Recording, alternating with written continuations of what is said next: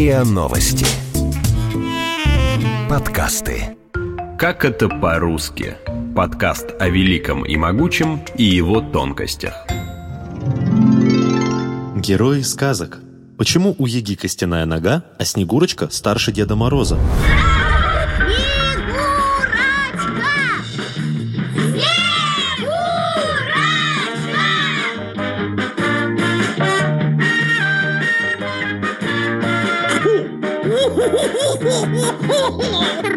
Снегурочка, где была? Расскажи-ка, милая, как дела? И за тобою бегала Дед Мороз Пролила немалые горьких слез Не случайно рассказ об именах персонажей новогодних сказок начинается именно со Снегурочки, ведь путь этой героини начался задолго до появления ее верного спутника. Жили-были старик со старухой.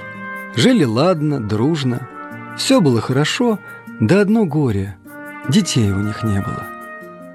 Вот пришла зима снежная, намело сугробов до пояса. Высыпали ребятишки на улицу поиграть.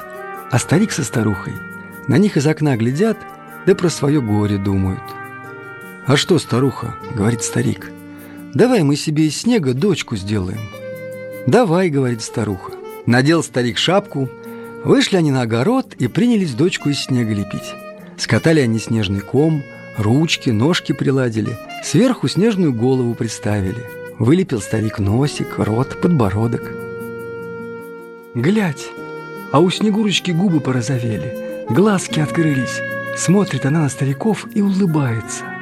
Потом закивала головкой, зашевелила ручками, ножками, стряхнула из себя снег и вышла из сугроба живая девочка. Этимология имени Снегурочки довольно понятна. Оно произошло от слова «снег», из которого и слепили девочку. А вот до появления сказочного персонажа снегурками обобщенно называли всех человечков из снега, снеговиков и снежных баб.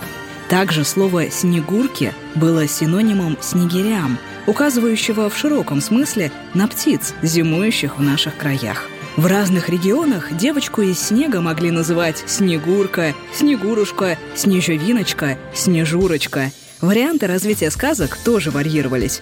В наиболее известной версии девочка прыгает через костер и тает. В другом варианте она уходит в лес с подружками, где теряется. На помощь ей приходит собачка-жучка. Третий вариант начинается так же, как и второй, но приобретает элементы детектива. Девочка уходит с подружками в лес. Там они из ревности ее убивают. На месте захоронения вырастает куст. Из него получается дудочка, которая рассказывает жителям деревни правду об убийстве. Образ чудесной девочки популяризировал Александр Николаевич Островский в своей пьесе «Снегурочка», добавив ей десяток лет, а завершил дело римский Корсаков, написавший по пьесе Островского одноименную оперу. Так Снегурочка встала на пьедестал главных зимних персонажей. Некоторое время после революции наряжание елки в России было под запретом, так как изначально она была символом Рождества, а следовательно религиозным пережитком. Запрет сняли в 1937 году, переименовав елку с рождественской на политкорректную новогоднюю. В этом же году в Московском Доме Союзов был проведен праздник, ставший судьбоносным для Снегурочки и Деда Мороза. До этого момента такого персонажа, как Дед Мороз, скорее всего, не существовало. Был просто Мороз, мифическая персонификация природной стихии. Был студенец или трескун, который на елке потрескивает, с елки на елку поскакивает да пощелкивает. Был Мороз Красный Нос, Мороз Синий Нос и Морозка, герои народных сказок. Образ доброго и справедливого дарителя напоминает лишь Мороз Иванович, написанный Владимиром Федоровичем Адоевским в одноименной сказке в 1840 году. Подарков детям его герой не раздавал, хотя мог наградить за какую-либо работу – Вероятно, именно на той знаковой елке в 1937 году с легкой руки сценариста праздника Мороз Иванович становится Дедом Морозом. И из отца Снегурочки, как то задумывал Островский, превращается в ее деда. С этих пор они составляют неразлучную звездную пару всех новогодних елок. До 80-х годов 20 века на праздничных елках нередко можно было встретить и третьего персонажа – мальчика Новый год. Ребенок был одет в голубой костюм, на его груди были написаны цифры наступающего года. Позднее персонаж перестал пользоваться популярностью и постепенно вышел из стройки главных героев сказок. Сюда, сюда, его голубчика! На жаркое после супчика! Зря ты, Иван, стараешься, ножками упираешься. Все равно я тобой пообедаю. Да я, бабулечка и гулечка, не нарочно. Не нарочно. Никто меня на лопату не саживал. На жаркое в печь не налаживал. Покажи мне, Игуся, как нужно на лопату садиться. Слазь. Держи. Держу. Эх, молодежь пошла, чему вас только учат? Баба Яга – злая старуха, норовящая то украсть Новый год, то похитить подарки, а то и вовсе съесть главных героев. Количество вариантов происхождения ее имени может сравниться с количеством иголок на новогодней елке, поэтому попробуем выделить только самые главные из них – Первое слово «баба» указывает на понятное просторечное «женщина» или короткий синоним «бабушки». Кроме этих вариантов, «баба» также означает форму, похожую на человеческое тело. От этого «каменная баба», то есть идол, тряпичная баба, кукла или снежная баба, снеговик. Когда-то он был в нашей команде. Его прозвали Баба Яга. Второе слово «ега», «егая», «егавая», «егишна» и даже «егинишна». Она же егиня у белорусов, язя у украинцев, енза у поляков и язынка у чехов. Одни исследователи связывают ее имя с прославянским словом «эга», обозначавшим гадов и змей. Другие – со словом «ега», указывающим на эмоции ужаса, злости и гнева. Владимир Иванович Даль пишет, что в Сибири егой называли вид верхней одежды, сшитый из шкур, шерстью наружу, а саму героиню он описывал так. Баба-яга, костяная нога, в ступе едет, пестом упирает, помелом след заметает. Кости у нее местами выходят наружу из-под тела, сосцы висят ниже пояса. Она ездит за человечьим мясом, похищает детей. Ступа ее железная, везут ее черти – под поездом этим страшная буря. Все стонет, скот ревет, бывает мор и падеж. Кто видит ягу, становится нем. В русских сказках можно увидеть три типа бабы-яги. Дарительница. С помощью волшебства она помогает главному герою достичь желаемого. Похитительница детей и воительница, сражаясь с которой не на жизнь, а на смерть, герой сказки открывает в себе новые качества и благодаря ним приходит к заветной цели – Такую многогранность натуры некоторые исследователи фольклора связывают с тем, что образ бабы-яги костяной ноги мог прийти из славянского пантеона божеств. Продолжая эту версию, яга стоит одной ногой в этом мире, а другой костяной – в мире мертвых. Отсюда, после посещения ее избушки, портала в другой мир, Иванушка приобретает новые личные качества, волшебные силы или предметы, за счет которых он и добивается желаемого. О портале, то есть об избушке на курьих ножках, стоит сказать особо. Есть версия, по которой «курьи» вовсе не означает «куриное». Возможно, это слово произошло от глагола «курица», то есть «дымиться». Эта версия отсылает нас к древнему обряду захоронения некоторых славянских племен. Слово «домовина», произошедшее от слова «дом», это погребальное архитектурное сооружение, которое до сих пор можно встретить на могилах старообрядцев – один из его вариантов представляет собой маленький деревянный домик, уменьшенную копию настоящего, который стоит на длинном столбе.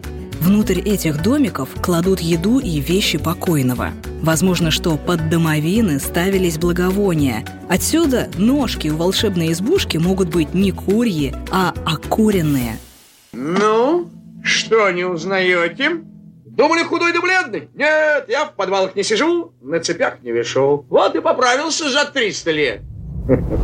Кощей или Кощей Бессмертный в разных сказках предстает то сыном, то племянником Бабы-Яги, а то и врагом Бабы-Яги. Состоят они в родстве или нет, но происхождение его имени не менее интересно. Владимир Иванович Даль описывает Кощея как сказочное лицо, вроде вечного жида, особенно старика, скрягу, скупца и ростовщика, корпящего над своей казною. По его мнению, имя произошло либо от слова «кость», указывающего на изможденного непомерную худобою человека, либо же от слова «касть» или «капость», что означает «пакость», «мерзость». Другие склонны утверждать, что Кощей произошло от слова «кощуна» – запретный грех, насмешка. Но подалю оно, так же как и «Кощей», является производным от слова «капость». Еще одна версия говорит, что имя Кощей произошло от тюркского «коши», что означает «невольник», ссылаясь к сюжетам сказок, в которых Кощей закован в цепи, как, например, в сказке «Марья Маревна» и вздумалась королевне на войну собираться. Покидает она на Ивана-Царевича все хозяйство и приказывает «Везде ходи, за всем присматривай, только в этот чулан не заглядывай». Он не вытерпел. Как только Марья Маревна уехала, тотчас бросился в чулан, отворил дверь, глянул, а там висит Кощей Бессмертный на двенадцати цепях прикован. Просит Кощей у Ивана-Царевича Жалься надо мной, дай мне напиться. Десять лет я здесь мучаюсь, не ел, не пил, совсем в горле пересохло. Царевич подал ему целое ведро воды. Он выпил и еще запросил. Мне одним ведром не залить жажды, дай еще. Царевич подал другое ведро. Кощей выпил и запросил третье. А как выпил третье ведро, взял свою прежнюю силу, тряхнул цепями — и сразу все двенадцать порвал. «Спасибо, Иван-Царевич», — сказал Кощей Бессмертный. «Теперь тебе никогда не видать Марьи Марьевны, как ушей своих!» И страшным вихрем вылетел в окно, нагнал на дороге Марью Марьевну, прекрасную королевну, подхватил ее и унес к себе. Кроме того, сохранились берестяные грамоты из Новгорода и Торжка, где Кощей и Кошкей встречаются как имена собственные, наподобие Ивана или Всеволода.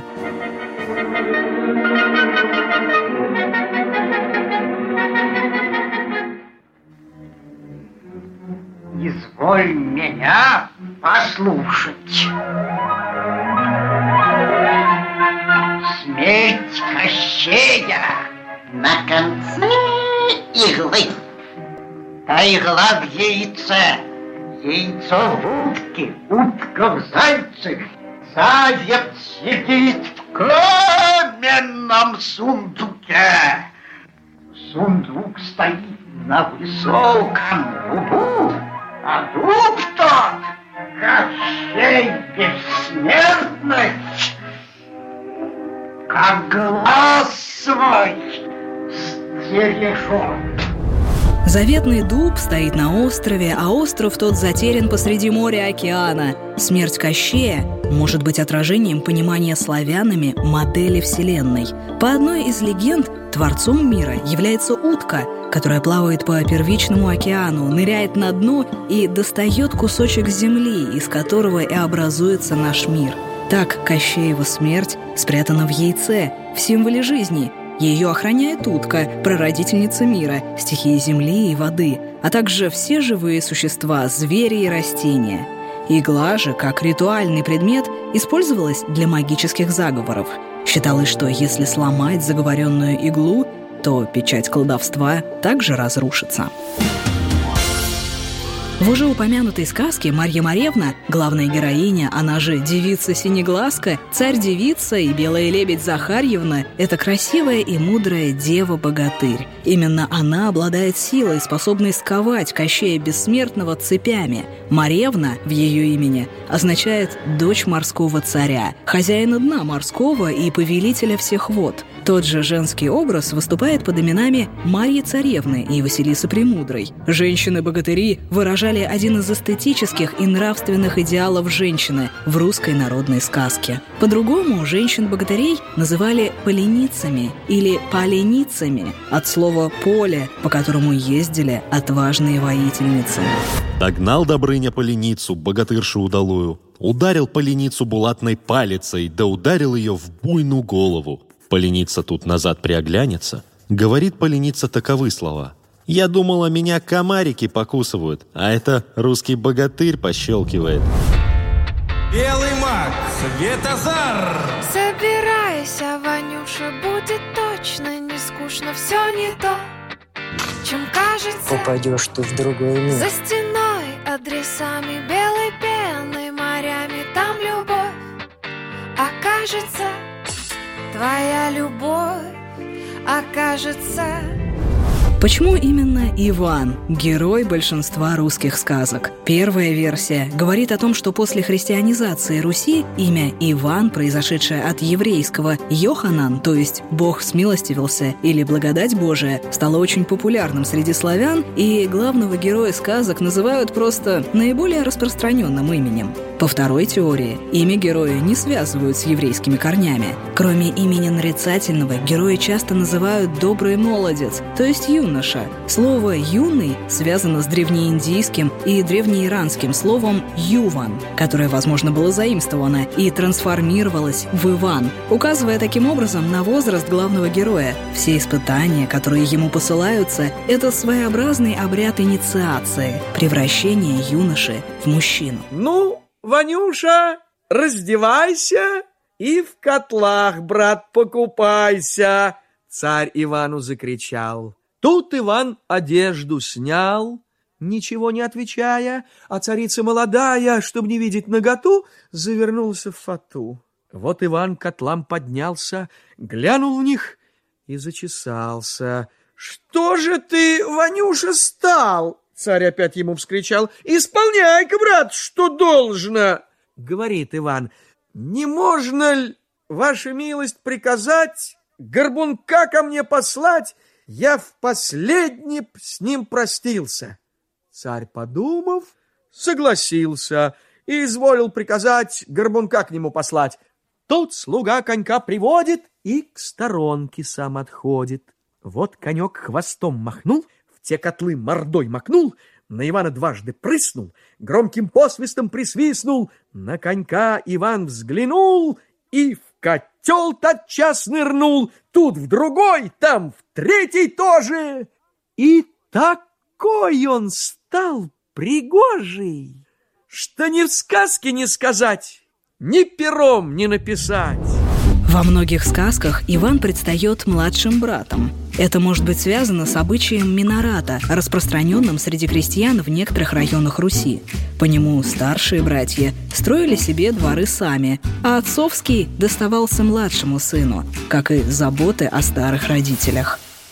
За горами, за лесами,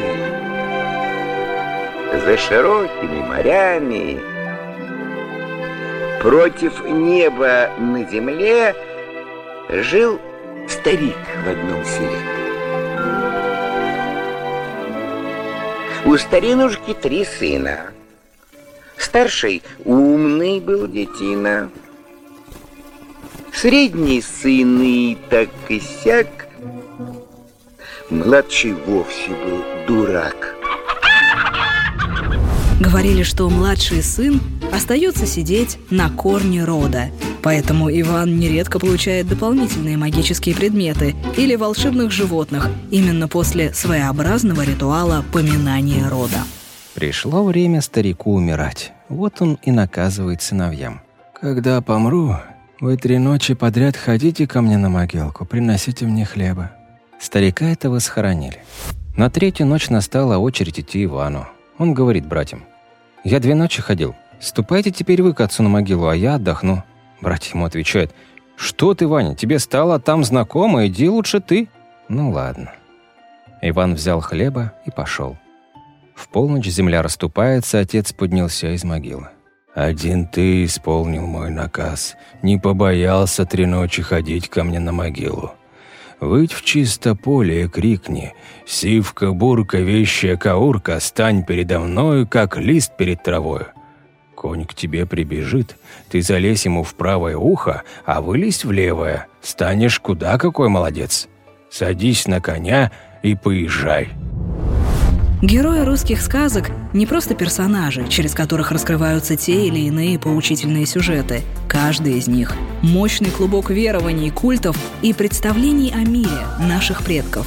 Распутывая эти нити, мы не только лучше понимаем истинный смысл небылиц, но и узнаем историю и главные жизненные ценности, которые передали через сказки наши предки. Почитай старших величина стажа Это важно, когда скорость потока рвет чердак. Страшно сносит чертям башню Не родили бы залипухи, расчехляй гаджи Математика в ответить на классику Почитай старших Почитай старших величина стажа Это важно, когда скорость потока рвет чердак. Страшно сносит чертям башню Не родили бы залипухи, расчехляй гаджи Математика в ответить на классику